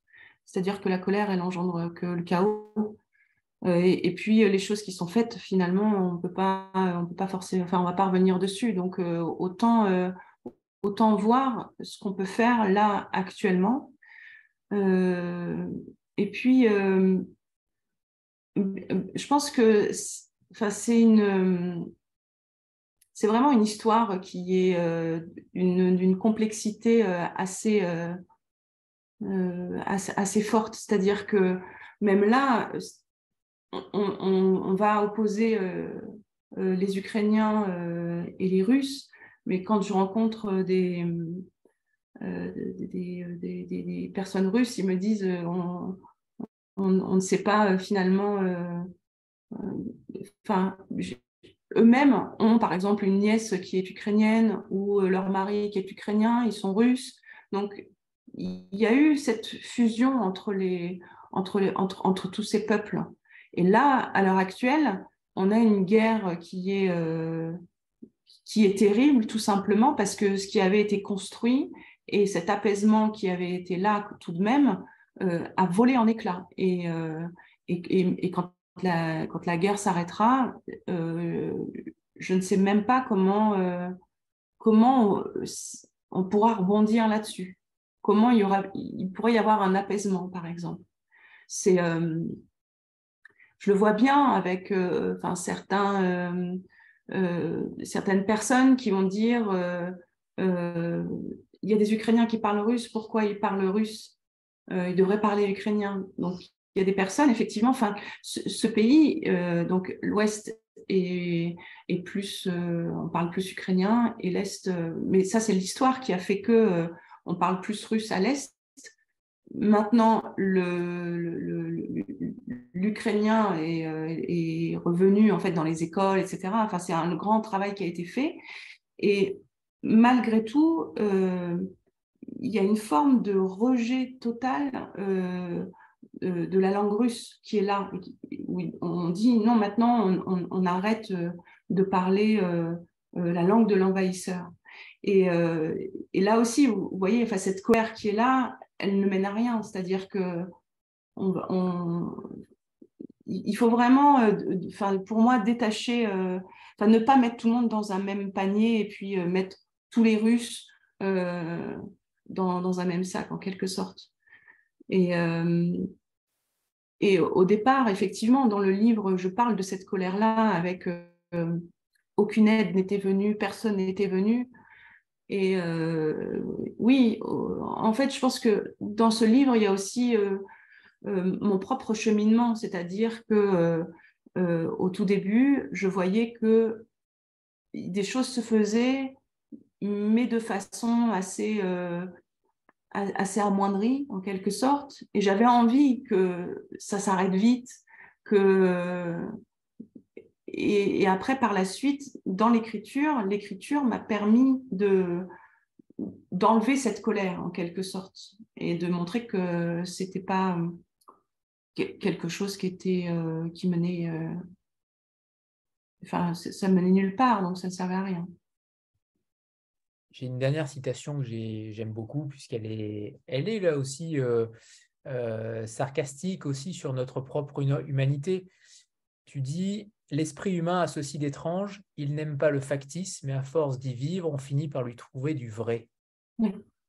J'aimerais que tu réagisses à cette, à cette phrase qui, qui, à mon sens, éclaire aussi euh, l'absurdité de cette société-là, des conflits, puisque tu, tu, dis que ce conflit-là est totalement absurde, ou en tout cas tu le dis pas de manière euh, euh, frontale, mais en tout cas avec, euh, avec tes mots, avec ta magie, et avec la façon détournée que tu as de, de, de, quasiment contourner le conflit en réalité. Tu le contournes en l'affrontant, mais, mais en tout cas, il est engagé ce livre. Il est beaucoup plus engagé qu'on ne voudrait le croire. J'espère que, en tout cas, que, que c'est ton avis aussi, mais oui, complètement. Voilà, mais euh, on est au-delà de, on est au-delà d'un simple livre, euh, d'un simple roman, de la rentrée littéraire. Je trouve qu'on est dans une dimension qui est universelle, certes, mais qui a un véritable ancrage aujourd'hui à l'instant T, mais qui en aura forcément dans les années à venir, je l'espère en tout cas. Mais j'aimerais que tu réagisses à ce côté factice de l'être humain. Oui. Mais je pense que le, on, est dans une, dans, une société où euh, on va euh, euh, souvent s'oublier, en fait, oublier vraiment ce qui nous meut, enfin ce qui nous, ce qui a de l'importance pour nous, et qu'à force, finalement, on, est nous-mêmes des sortes de, personnages de théâtre avec des masques, et où l'apparence, finalement, le, factice, euh, l'emporte sur euh, qui nous sommes réellement. Et, euh, et, je pense que c'était. il y avait pas mal de choses entre l'être et puis l'apparence et donc le, factice contre. Finalement, au fur et à mesure, on est tellement dans cette société de l'apparence, de l'image, qu'à un moment donné, on ne sait plus trop en fait euh, qui nous sommes, puisque l'image qu'on voit euh, est souvent stéréotypée. Euh, et donc, on veut, par miroir, s'identifier à ces personnes-là en, s'oubliant soi-même. Alors, au début du livre, tu dédies ce roman à tes parents, ces héros éternels, comme tu les appelles. Euh, et ensuite, il y a un épigraphe de Simone Veil qui, euh, qui est totalement éclairant sur ce déracinement. Et j'imagine que ce n'est pas euh, anodin que Simone Veil apparaisse au, détour de ce livre-là. Est-ce que tu pourrais nous parler de, ce, de ces deux éléments? Ah, Oui, alors c'est un peu, enfin, ça, va être un peu compliqué. En fait, c'est un livre autour de, autour de la mémoire, autour des, autour des souvenirs. Et, euh, et donc, euh, autour de mes parents aussi, euh, qui, en fait, je, ça, fait longtemps qu'ils ne sont plus là. Et, et, pour moi, je pense vraiment que c'est un. que quand la, guerre a, eu lieu, cette Ukraine, en fait, elle représente mes parents. Enfin, c'est euh, c'est le symbole de mes parents en fait. Et donc euh, il, fallait que je. C'est pour ça qu'il fallait que cette œuvre soit digne parce que euh, rendre hommage à, l'Ukraine, c'était aussi en quelque sorte leur rendre hommage. Et, et donc voilà. Enfin, d'où cette, cette dédicace qui qui était importante, euh, qui était importante pour moi. Et puis euh, la citation, euh, je suis tombée dessus lorsque, lorsque je faisais mes recherches lors de l'écriture et, et, je trouvais qu'elle était, qu'elle était parfaite justement parce que elle parlait d'un autre temps et elle montrait que en Europe, à une autre époque, le, cette question de la destruction d'une culture s'est déjà posée. 1943. Alors, j'aimerais te poser deux dernières questions. La, première euh, sur ton prochain roman, évidemment, parce que je sens que tu nous en as dit quelques, quelques éléments, donc ce sera le tome 2, euh, du côté de chez Robert Laffont. Je crois que c'est le Robert Laffont, tout à fait. Euh, et la deuxième, que je viens de perdre, Donc, on va commencer par celle-ci euh, sur, sur ton prochain roman. Est-ce que celui-ci, à peine sorti, euh, est déjà extrêmement euh, difficile émotionnellement aussi pour toi? Et je pense que tu vas te laisser une pause, mais peut-être pas. Peut-être que tu travailles déjà sur autre chose. et le tome 2, j'ai cru comprendre, était déjà quasiment terminé. donc, j'aimerais savoir où tu en es de ta recherche, de, ta, de la continuité de ton œuvre, parce que ma première question en tout début de rencontre euh, euh, faisait, faisait acte, puisque tu nous en as parlé petit à petit, tu t'es un petit peu dévoilé petit à petit en nous disant que finalement, les liens étaient plus étroits qu'on aurait pu le penser. Est-ce qu'il va y avoir un énième fil rouge? Est-ce qu'il commence déjà à y avoir un fil rouge dans ta tête? Oui, je pense qu'il y a des. Alors, avant d'écrire l'archiviste, j'avais parlé avec David du, prochain aux forges, enfin, du prochain, enfin, qui était avant l'archiviste. et j'ai il y a déjà un synopsis qui est assez long puisque je dois avoir euh, une soixantaine de pages écrites. Euh, mais, euh, mais en fait, je, après avoir écrit l'archiviste, j'ai plus envie d'écrire ce livre aussi. et donc, David qui est là ne sait pas encore, on n'a pas encore parlé du prochain. Alors, mais effectivement, il y a un fil rouge autour de, euh, de ce que sont notamment les, les disparus, en quelque sorte. Les, des personnes qui, euh, sont, euh, qui ne sont plus là, effectivement, mais qui, qui nous hantent tous les jours. Et je crois que enfin, dans La dans les ruines, c'était ça, c'est-à-dire que Léna avait, avait un amour pour alors Ivan, mais aussi son pays, pour sa culture, pour sa langue. Euh, et, c'était, des disparus euh, qui l'a hanté. Dans, dans, la dixième muse, il y a aussi euh, ce côté, ce poète qui, hante Florent au point de le, rendre fou, en quelque sorte. dans l'archiviste, il y a aussi des, disparus qui, sont là, mais qui sont bien présents. Donc voilà, je, voilà, je, vois, je pense qu'il y a quelque chose autour de ça qui, fait que j'aime écrire autour de l'absence. Il y a une citation, euh, enfin une, parole de Camille Claudel, c'est, euh, je ne vais pas m'en souvenir, mince, euh, il y a toujours quelqu'un d'absent qui me tourmente. Et, euh, et je, me souviens très bien avoir découvert cette citation, enfin cette parole, euh, ça devait être en 2000 quelque chose. Et, euh, et, je crois que depuis, ça, me poursuit. Et donc, comme vous le pressentiez, ce ne sera pas rangé dans le, dans le rayon feel good de la bibliothèque. voilà.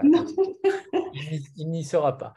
Alors, mais non, mais en fait, alors, je, je peux rebondir là-dessus ou? Non C'est oui. Bien sûr. parce, qu'en fait, le, lors d'un salon, il y a une personne donc elle regarde, euh, donc il regarde plutôt, il regarde la quatrième de couverture et dit ah Tchernobyl. Le deuxième oh cimetière du Père Lachaise. Et le troisième, c'était l'archiviste. Oh, la guerre en Ukraine. Alors, il me dit, euh, vous êtes gothique ou.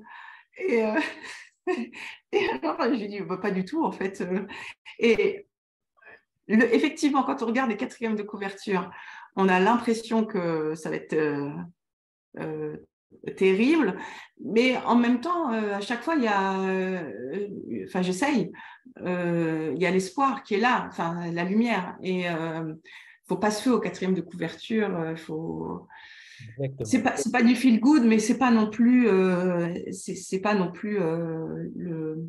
Enfin, Hein, euh, c'est pas que euh, terrible, c'est pas que terrifiant, c'est pas que l'horreur, enfin c'est pas que de l'horreur, euh, heureusement. Enfin c'est partir d'une situation terrible et, rebondir. tu n'avais pas besoin de te justifier, hein, c'était uniquement pour le, bon mot. non, mais ça me faisait penser à ce, à, cette personne que j'ai croisée qui me demandait si j'étais gothique, donc ça m'avait bien fait rire. Enfin, Karine, c'est à toi. En fait, euh, bonjour Alexandra. Moi, j'ai une question beaucoup plus euh, prosaïque. Dans le fond, t'entends parler de. Tu me permets de te tutoyer, hein? C'est pas la première fois. Bah, oui, quand même. Euh, tu nous parles de culture ukrainienne depuis tout à l'heure. Moi, du fond de, mon Québec, des fois, c'est un peu difficile de, connaître cette culture-là. Est-ce que tu aurais des, des, œuvres, que ce soit des œuvres littéraires, des œuvres artistiques à, nous suggérer pour, bien découvrir euh, cette culture, en plus des tiennes, bien entendu? Ouh là là! Euh, Les chevaux de feu, à mon avis, euh, un roman qui, alors je l'ai lu il y a 20 ans, mais qui reste encore, et je crois qu'il y a une adaptation au cinéma. donc ça oui. en essai, le dernier Anna Aliette Bedef, qui s'appelle Jamais frère, point d'interrogation, et qui a une vision vraiment très, très, très fluide, très claire, très limpide de ce qu'est la situation actuelle. sans prendre le parti de l'un ou de l'autre. Enfin, c'est vraiment très, très objectif. Euh, voilà. Alors après, après, je me dis, oh mon Dieu, pourquoi je n'ai pas cité euh, Un poète. Taras Shevchenko pour, le, pour euh, le, les, les, poèmes. Euh, après, Gogol, effectivement, que on, euh, voilà, enfin, Gogol, ça fait partie de. C'est un chapitre, une de mes voix ukrainiennes que je voulais vraiment écrire, qui était, c'était vraiment important pour moi. Et donc, pour notamment les âmes mortes, qui est euh, ouais. voilà, qui, euh, qui est un livre que j'ai lu, relu, relu, relu, relu. Mm. Voilà. et sinon, un film, La Terre outragée, qui, qui parle de, la, de Tchernobyl et de l'après Tchernobyl. Voilà. Bah ça y est, déjà qu'on avait, on avait déjà plus de temps, mais alors là, maintenant, merci. Hein. Euh, dernière question sur le titre. Est-ce qu'il a d'ailleurs, c'est la question dont je ne me, rappelais plus, sur le titre, l'archiviste, ça paraît évident, mais je sais que souvent les titres évidents sont souvent ceux qui ont été le plus débattus, ou en tout cas qu'il y a le plus euh, d'échanges avec l'éditeur. Est-ce que c'est le cas pour celui-ci, ou au contraire, c'était plutôt euh, limpide que ce soit ce titre-là? Oui, non, bah, alors pas du tout. Euh, euh, c'est un livre qui a changé euh, de titre, je ne sais pas, 15 fois, 20 fois. et à un moment donné, on est tombé d'accord sur l'archiviste des coquelicots. et d'ailleurs, vous pouvez encore taper l'archiviste des coquelicots. Il y a enfin, certaines banques de données qui n'ont pas été mises à jour encore, donc on voit l'archiviste des coquelicots. Euh... qui sont dans le qui sont dans le roman aussi euh, oui. oui, c'est ça. Voilà. dans les rues. Voilà, exactement. Et à la relecture, alors là, on était au mois de euh, fin juillet, je pense. Et, euh, et, donc, en relisant le livre, je, des coquelicots, ça n'allait plus parce que ça donnait justement un côté joyeux que le texte n'avait pas forcément. Et donc, on a enlevé des coquelicots. Voilà. Mais alors, euh, l'archiviste des coquelicots est parti euh, chez les diffuseurs. Hein. C'était vraiment, euh, c'était déjà vraiment bien engagé. Donc, il a fallu faire machine arrière, etc. Mais, oui, l'archiviste des coquelicots est, resté longtemps. Moi, je ne suis pas mécontent d'avoir enlevé les coquelicots. je préfère ce titre-là, je préfère. Est-ce qu'on finirait cette rencontre avec un extrait, un deuxième extrait que tu nous as choisi? D'accord. Euh, alors justement, Ala Orska. Oui, parfait. Je ne céderai pas. La voix d'Ala Orska, avec son timbre reconnaissable entre tous, était ferme et déterminée. Son amie Elena se dit que c'était un jour où on ne la contredirait pas. Ala parlait ukrainien, continuait à le faire malgré les interdictions officielles, les réprimandes et les incarcérations. Cela ne faisait que quelques semaines qu'elle avait retrouvé un atelier en vue de poursuivre son travail.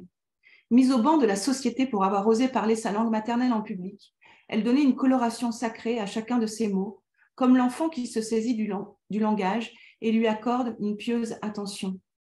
Face à elle, une étude de son prochain vitrail. Au centre, la figure de Taras Shevchenko, le regard droit, le poing gauche levé avec courage. Dans l'anse de son bras droit replié, une jeune femme blonde, l'allure triste, la tête baissée contre la poitrine de l'homme, un verre en exergue. Je magnifierai ces esclaves muets, je mettrai les mots comme leurs gardiens. Ils ne veulent pas de cette composition, mais souhaitent une autre figure. Pourtant, il n'y a que lui qui peut porter cette idée, à la fois poète, chantre et peintre. Sans lui, l'Ukraine ne serait pas ce qu'elle est. Le sang battait à son cou une révolte qu'elle dominait de plus en plus mal. Ala était une petite blonde trapue, les cheveux au carré, les yeux noirs remplis de la même résolution que sa voix. Grand ouvert sur le monde, ils avaient cette curiosité des vieilles âmes qui voient bien au-delà d'elles-mêmes, portées par un destin qui les dépassera finalement. Pour ceux qui avaient l'œil, d'anciennes fatalités voilaient quelquefois l'éclat de son regard, jamais plus, que jamais plus de quelques secondes. Mais dans les moments où l'artiste se pensait seul, ses amis craignaient le pire. Son engagement et son opiniâtreté face au régime passaient à leurs yeux pour un comportement suicidaire. Ils peuvent, ils peuvent faire ce qu'ils veulent de la politique et de la nécessité. Qu'est-ce que ça me fait au fond? Mon art n'aura pas des allégeances que je ne lui reconnais pas. Je lui ferai mener innocemment sa vie. Les choses de cet ordre ne sont pas des courtisanes appelées à se courber vers des exigences aussi mouvantes qu'éphémères. Ah là, on a déjà parlé des centaines de fois, remarqua Helena inquiète. Tout au plus, que me feront-ils? Ils me rayent des artistes soviétiques, font disparaître mon nom et après. Voilà. Merci. Est-ce que tu pourrais nous parler de ce personnage-là quand même, euh, dont j'arrive jamais à me rappeler le, nom? Il n'est pas simple. Euh, Alors, Mm. Alors, Ska, voilà, c'est ça. Euh, est-ce que tu pourrais me, nous parler de ce, de ce personnage-là euh, Pourquoi est-elle là euh, Tu l'as découverte, tu nous as dit tout à l'heure que tu, l'avais que tu ne la connaissais pas, tu ne la connaissais pas, mais qu'est-ce qu'elle représente pour toi Maintenant que tu l'as découverte? Oui. Alors, j'ai mon, mon truc qui saute comme ça. Non, pour l'instant, tout, tout va bien. D'accord. Alors, c'est très particulier. Je vais le mettre en plus petit. Voilà. Euh, alors, alors, Ska, pour moi, effectivement, euh, comme je le disais tout à l'heure, je ne la, je la, connaissais pas. Euh, je l'ai découverte avec Taras Tchevchenko.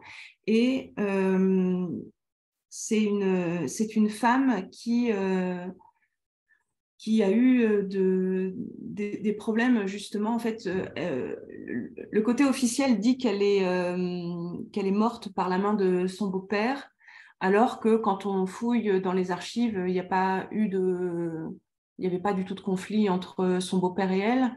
Mais à côté de ça elle a été emprisonnée plusieurs fois. Elle a été interrogée par le KGB et malgré malgré tout, elle, euh, elle n'a jamais euh, baissé les bras et, euh, et elle, elle, elle, avait une sorte de naïveté en fait quand elle a découvert certains crimes sous Staline.